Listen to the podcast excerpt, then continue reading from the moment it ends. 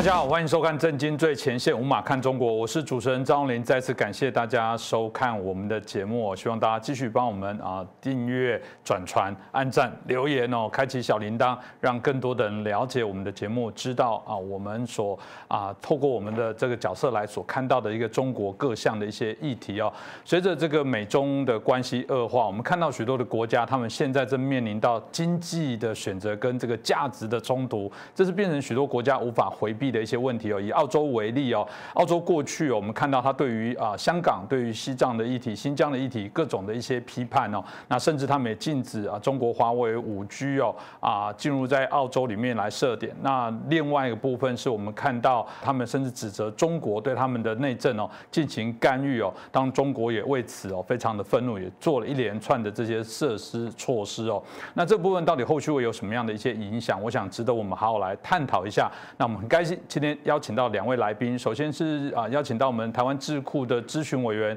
张国成老师，主持人董老师，各位观众朋友大家好。接下来是我们国策研究协会的咨询委员，我们董立文老师，大家好。是，我想一开始先请教一下国成老师哦，美中的角力，当我们现在看起来啊，即便选举哦告一个段落，但好像还是持续不断在白热化啊延续当中哦。当然，现在有人认为说这个拜登上来也许会和缓，但有人说这个趋势也不会变。对于中国这样的一个啊因素哦啊，会更严谨的看待，甚至还是把它设定为敌对的这些国家。那因此哦，中共总书记习近平哦，在多次的许多对外的场合。不断的要啊谈到所谓的备战，谈到的这个要准备好这些作战哦，这到底又是在玩哪套哦？这里里面在卖什么样的葫芦哦？郭章老师怎么看？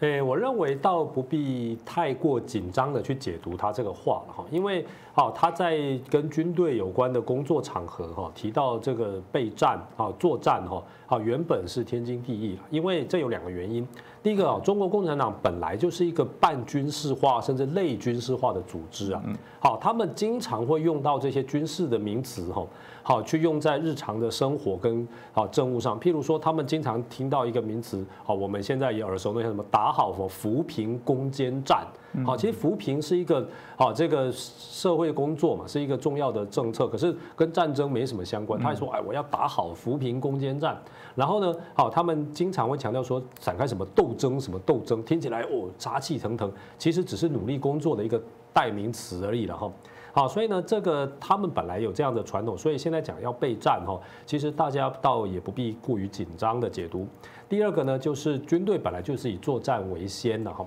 好，他现在不断的强调备战哦，有可能是他在这个军中的人事哈，好又有一些新的要调整。那调整军中人士呢，当然是以你这个将领哈对习近平的忠诚度。好，这个还有呢，就是好，你在这个你的工作上的成绩，好，建军备战上的成绩，哈，啊，在这个时候强调备战呢，其实也有一个好，这个整治这个军队纪律的一个这样的概念存在，哈，啊，所以呢，如果他其没有这个社会上大规模的动员，哈。好，或者是好，在这个经济贸易上有什么样子的啊？感觉上好，要进入一些紧急事态的准备的话，哈，我倒认为可以不必过于紧张的观察啊，这个或者是把它认为说要讲备战，哈，认为说他就真的是准备要发动战争，而且呢，现在随着这个每年哈，这个这个现在已经是到了年底了哈，马上十二月一月哈，在中国大部分地方哈。其实已经进入冬季了。那冬天呢？这个传统上来讲啊，对很多地方你要开展大规模的军事行动也不是很容易啊。更何况再加上就是这个这个农历过年哦啊，农历过年对中国来讲还是很重要的，因为啊这个啊各项的这种需求，包括啊这个春运的要求啊这个这个扶贫啊，然后这个各项这种。供暖呢，就是暖气的供应，这个在台湾我们很难理解，但是在那边那个很重要。好，然后好，接下来这个开年之后春耕啊，这些都是非常重要的工作哈。好，都不太允许说在这个时候有特别的军事行动。当然，我们也不能排除在一些局部的地区了哈。好，比如说中印边界哈。好，目前来讲，这个印度的军事准备啊姿态也很高啊，而且呢也在加化强化战备啊。所以好，它这个如果说是应付这个特殊的区域啊，比如说中印边界哈。啊，他强调说这个要备战，啊，这个要准这个准备哈，啊，这个也是啊合情合理、情理之常，好，所以我认为啊，说他说要备战，好，作为他一个最高领导人，当然有他的啊一定的必要，但是是不是说就一定要主动的要采取什么军事行动？啊，我认为这个我们倒还不必太过紧张。嗯，这个以刚刚我们一开始所提到的澳洲哦，我们知道澳洲过往跟中国在经济上是非常的依赖哦，那它很特别，它在军事安全上，在国家安全上是跟美国来靠拢啊。我们都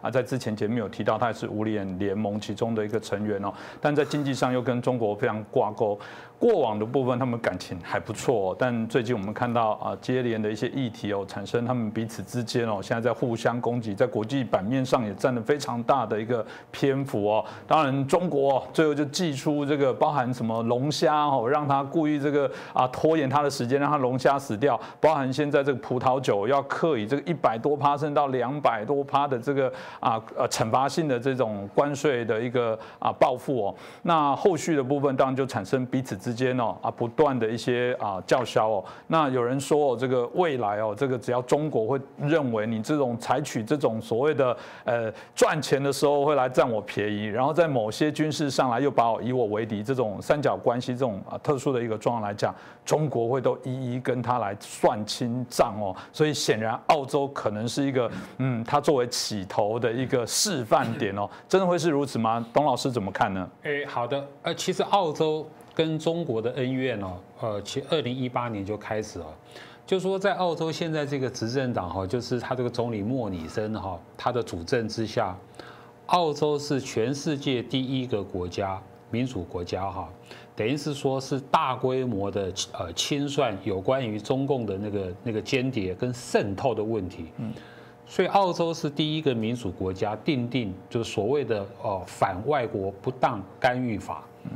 它是第一个国家，而且这个法律就是针对这个中共的，那就从二零一八年开始哦，一路到二零一九年、二零二零年哈，就中澳关系哦，就就越来越糟糕。那其实，在上个月十一月份，呃，十一月初的时候呢，中共的这个外交官在澳洲的外交官故意转交了一份清单哦，给澳洲的媒体哦公布什么清单呢？就是啊，那个清单里面写的是。中国对澳洲的不满的地方啊的不满事项，总共列了十四条罪状，澳洲政府的十四条罪状。这个罪状的内容包括哈，第一个就是华为跟五 G 的问题，就是澳澳洲政府啊就是禁止华为。第二个就是干扰这个这个中共的这个一带一路的建设。第三个哈就是通过了反反华的这个法案。哦，纵容反华的言论等等。第四个，澳洲政府是第一个哈，在世卫组织里面要求要调查病毒，调查中国病毒。第五个哈，当然就一连串的哈，澳洲介入了哈，台湾的议题，嗯，这个香港的议题、新疆的议题、南海的议题等等一连串呢。所以说，其实。中共用这种方式去数落人家哈，其实这个在外交上哈，它是非常有失礼貌的。但是它就呈现出等等于说中共政府对澳洲的的强势，跟这个相配合的哦，就是一连串的经济的制裁。好，其实过去两年就有了，可是在最近这段时间啊，又故意的就刚才主持人说的哈，就加重了对这个澳洲的所谓的牛肉啦、红酒啦、其他的农产品类。啊的这个这个的全面性的关税啊，就说中共他在干什么？其实中共是在借这个美国这个政府哈政权转替的时间，在修理美国的盟友。他在他在这个时就不只是其实不只是澳洲，还有加拿大。所以上次那个加拿大的总理他也公开的讲过孟晚舟的案子，也是两个礼拜前的事情。就是说为什么加拿大的总理？这个杜鲁道夫他要讲这个事情，因为中共的压力又来了。好，那呃，所以说你刚才主持人谈到的，就英国方面的评论，其实英国的评论哈有分两个方面，就这个事情的发展未来会怎么样？第一个哈就是中共这样做，这叫战狼外交再次出击，这个好会适得其反的。好，所以说一方面你看澳洲现在在全世界的民主。哦，自由国家啊，就会发起就是说哦，这个喝红酒，喝澳洲红酒，挺澳洲的运动，包括我们的总统蔡蔡总统嘛。那其实它背后隐含的意涵呢，是在欧洲早就有这个呼声了，就是针对捷克。还记得捷克来台湾访问，后来后来中共的这个这个这个外交部长王毅就跑到这个欧这个欧洲去去责骂这个捷克嘛，引起欧洲各个国家的不满，英国、德国、法国的不满，外长公开的不满。那个时候就呼声了，说其实民主国家应该联合起来，共同行动，不能说让这个中共哈。恣意的去惩罚某一个呃这个民主国家，只要民主国家能够共同结合起来，那后面就会被孤立的就会是是是中国，不会是那个被被惩罚的国家。这个呼声这次在澳洲哦这个状况我又听到了。好好，这是一个方面的结果。另外一个方面又有另外一个评论了，就是说呃过去的哈，就是说其实这个亚洲国家常做不只是澳洲。呃，在中美之间，哈，亚洲国家要怎么生存呢？经济靠中国，安全靠美国，啊，这个叫避险策略。其实亚洲各国大多数都是采取这个策略，可是这个策略在川普上台之后早就走不下去了。所以你可以看到，其实说用经济的手段来惩罚这个民主国家，其实我们台湾是第一个了，啊。然后再过来，日本也有限日令，韩国也有限韩令嘛，越南也有限越令。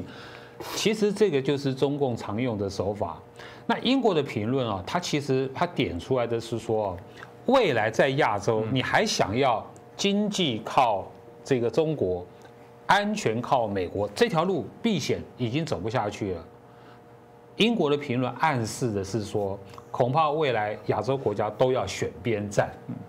这个大概是我们啊看到这次国际情势的一些发展。当然，延续刚刚澳洲的一些相关的议题哦。过去这个十年哦，澳洲跟中国关系的确非常密切哦。在啊近六个月哦，刚刚老师也提到了啊急剧的下降哦。这中国不只是刚刚讲葡萄酒，可能接着他们说包含棉花啊，包含这个有关这个我们提到的煤炭啊等等，有许多的一个项目都开始会透过你要你要赚我的钱，那我就有筹码来跟你作为拉拔跟谈。谈判哦，这到底接下来的部分会走成怎么样？为什么过去啊这么好的，过去看起来有点唇齿相依的国家，现在却反目成仇？这是我们当然很好奇这个国际整个呃局势的一个走向。同样的问题，我们也请教一下郭正老师，你也怎么看待呢？这个刚才董老师说的非常正确哈。这个澳洲啊哈，其实在这个之前哈很长的一段时间，其实澳洲是。在外交、经济都是跟美国接近，好，跟中国关系不太密切。好，中国呢知道说在澳洲，这个澳洲哈是这个亚洲哈，所以说最重要的白人英语系国家了哈。然后呢，跟美国也有非常密切的安全合作的关系啊。所以呢，在有一段时间，它是巴结澳洲。好，就是积极的跟澳洲发展各种经济关系，包括大手笔的采购澳洲的铁矿砂、天然气这类的自然资源哦，而且价格都是出的很高。好，一签约都签二十年，然后那个价格都很高，所以呢，这中间哈爆发了许许多多的弊案啊。好，就是明明是这个国际市场上的现货价格就没有那么高，期货价格也没有那么高，可是呢，中国去买就是比较高。那这个中间呢，这个最后的很多弊案都不了了之哈，然后呢传出就是，好这个主歧视者哈，最后就移民澳洲了哈，好这个舒舒服服的到澳洲去当狱工了哈，好然后呢。这个澳洲，因为它移民政策有一段时间是比这个美国宽松嘛，所以好中国的大批的人哦，辖巨资啊，好去投资移民，好这个在这个澳洲哈一度也创造了相当的商机，好因为中国就有钱，钱就是砸下去，好特别是用现金买房子啊，这个让澳洲人可以说是大开眼界，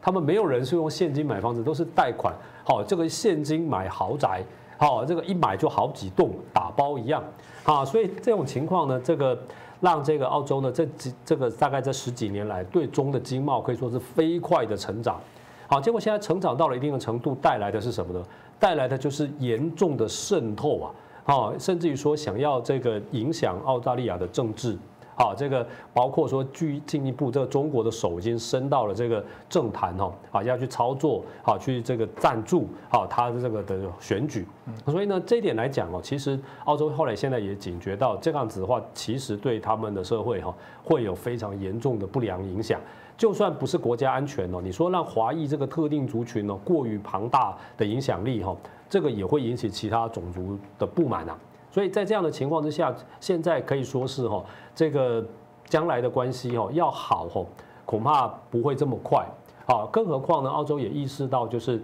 啊，现在这个中国哈，这个利用这种经政治来影响经贸哈，啊这种做法哈，如果予让他予取予求的话，哈，最后啊，不止政治上啊没有办法继续这个独立自主贯彻他国内的价值，好，甚至经贸上哈也不会再赚到很多钱呐，啊所以他现在这个的这转向哦，可以说必然，而且现在澳洲吼还有一些作为吼，让中国非常的不爽。第一个，他第一个主张要独立的调查武汉肺炎在中国的啊这种蔓延的情况啊，中国就很不爽。然后呢，他现在又要跟美国哈联合从事一系列高精密武器的这种研究发展，好，包括最新的澳洲要跟美国合作，好制造这个极音速的飞弹，就是好这个射程好这个非常的长，然后好速度超过五倍音速的反舰武器哦，好这个在西太平洋对这个中国的航母可以说是一个非常大的威胁。那澳洲其实哈在这这个军事上它的投资哈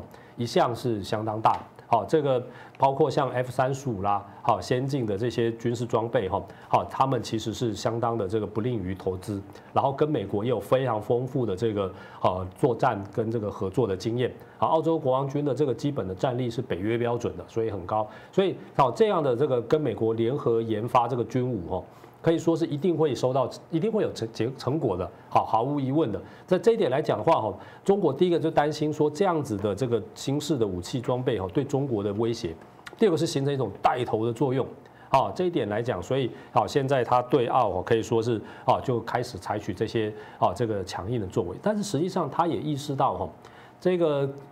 用过头哈也是会有反效果了，所以。好，目前看起来就是好，他也还是止于说这些所谓外交部发言人的层次，好，这个什么环球时报的层次哈，还没有上升到外交部长或者是正式哈对澳提出这个各种抗议，因为他也知道，好，这个如果说这个做的过头哈，其实对他自己哈也没有什么好处啊，因此呢，我们可以判断哈。这个将来啊，这个中国可能哦好还是会有继续这样子的行为，但是好真正说要动摇整个好澳洲跟中国关系的实质哈好中国也不至于说这么傻。不过这也让我们知道哈，经贸依赖过大哈对一个国家的安全的确是会有影响的。像澳洲对中的出口是百分之三十二，占它的出口比例，好他就已经觉得这个影响非常大。可是像我们台湾哦，对中港的出口哈。现在大概到了百分之四十八，就是在我们出口的总总额哈，啊，所以这一点来讲，也是我们台湾哦，反而更是要这个深刻的警惕啊。毕竟啊，台湾离中国比澳洲离中国要近多了，而且至少中国再怎么样有对澳洲没有领土的野心呐，啊，这一点来讲，所以我们这样大这种大范围、大程度的这种依赖哈。台湾这方面哦，更应该好用澳洲哈作为我们一个非常值得警惕，而且值得学习参考的对象。嗯，这还蛮重要的部分哦。当然，到底他葫芦里卖什么药？呃，只针对澳洲吗？或者是只是做一个暂时性的警告啊？趁美国大选还有这些交接的这些后续的一些问题来作乱？难道他不怕被啊所有的这些国家哦来团结，或者美国之后这个更大力的觉醒哦？这我想都是中国必须要去。做一些啊谨慎思考，当然他有没有要付出一些代价？显然还是有。我们看到这个总部设在华盛顿的非利组织哦，这个哈利法克斯国家啊国际安全论坛哦，最近在他们年会上就推出了一个叫做《中国和民主国家重大博弈的民主国家手册》哦，这主要是有来自全世界两百五十位的这些啊呃专家哦学者，那重新评估了中国对他其他世界民主国家带来的挑战哦，这代表这个西方啊。已经对于中国的威胁哦啊，从这本书来讲，我觉得应该是慢慢的扩大，在做一些重新检视，甚至你可以解释成觉醒哦。董老师你怎么看待呢？嗯，好的，呃，这本手册哈，我们可以简单的把它称之为反中手册，嗯啊，简单的称呼。那它的来龙去脉是怎么样呢？原来在去年二零一九年的时候呢，在英国国会里面的这个联合情报委员会，它的主席叫做这个尼维尔·琼斯 （Jones） 啊，他在主持会议的时候呢，他就提了一个尖锐的问题，他说：为什么我们民主国家呢没办法联合起来一起来反共呢，或是防治中共呢？英国为什么要提这个问题？啊，他的他有另外一个背景，二零一九年就香港反送中，就香港的问题哦，为中英之间哦，其实他们两国的关系又非常紧张，这一个方面，第二个方面，华为的问题，所以英国对华为的态度也是犹豫不决，然后中共给给英国的压力非常大，所以呢，在这个英国的国会情报呃这个委员会里面哈，才出现了这个问题，出现这个问题之后呢？我我猜了，哈，应该就是责成了这个所谓的哈利法克斯论坛，啊，去处理这个问题，听起来像是哈利波特的另外一个变一个一个化身哦。那这个论坛呢，就是过去一年的时间里面哈，他就走访了三十个民主国家，好，大概访问了两百五十多个哈政治人物啦、专家啦、学者、媒体的精英，把。把各方面哈的意见把它集中起来，那他们去访问的时候呢，带着两个基本问题去的。第一个问题，中共这个政权它的性质是什么？这第一个问题。第二个问题，中共这个政权的性质会为自由民主的世界带来什么威胁？所以呢，这个等整个访问完了以后，哈，就得到了这个这个三个啊基本的结论。第一个结论就是中共政权在未来，它会继续的专制，它不会改变的，而且呢，他也不会尊重，也不会服从这种民主国家的规范，更不用提说未来他会遵循哦，会落实这些啊民主的、自由的国际规范，他不会的。第二个结论，中共越来越有经济实力。未来在全世界，中共会利用它的经济实力去推销它的专制民啊制度。第三个，习近平所领导的这个中共政权，它未来它在在言辞、在主张跟行动上面呢，它会未来它会越来越去落实、去拓展中国的国家利益。所以这三个结论啊，就就就已经摆在那里了。我特别提一下他的第二个结论，就是经济实力，然后呢，会会运用他的经济实力扩展到这个全世界来拓展中国影响力嘛。我们刚才不是谈澳洲，就澳洲就是一个例子嘛。其实啊，这个事情最早是发生在我们台湾，在我们台湾，还记不记得二零一六年我们台湾总统选举的时候，投票的前夕发生了一件事情。有一位我们台湾籍的韩国艺人，他叫做周子瑜，他被这个中共的网络点名为台独艺人，有没有？后来就引起非常大的风波，害得周子瑜强迫被道歉嘛，害得韩国的经纪公司，哦，等于是说哈，这整个都动摇。所以慢慢发展下来哈，所以在在中共那边就出现了一句话，叫做“吃中国饭不能砸中国锅”。所以是是从是从台湾先开始的，台湾的艺人、台湾的企业，我们有一连串的案例嘛，哈，包括啊像那个咖啡八十五度 C 咖啡事件等等啊，我们有台湾有一连串。那中共可能认为说，哎，这一连串的这种经济惩罚是有效用的，所以说才慢慢的拓展到亚洲的其他国家，甚至未来会拓展到这个整个整个世界。根据这个英国的这个论坛。好，所以这个论坛的这个手册呢，就提出了一个警告。他说，习近平的这个这个中国的专制政权呢，他已经把全世界带到历史性的决定时刻，民主国家已经走到十字路口了。未来你要么就是往专制走下去了，你要么好就是去抵抗它。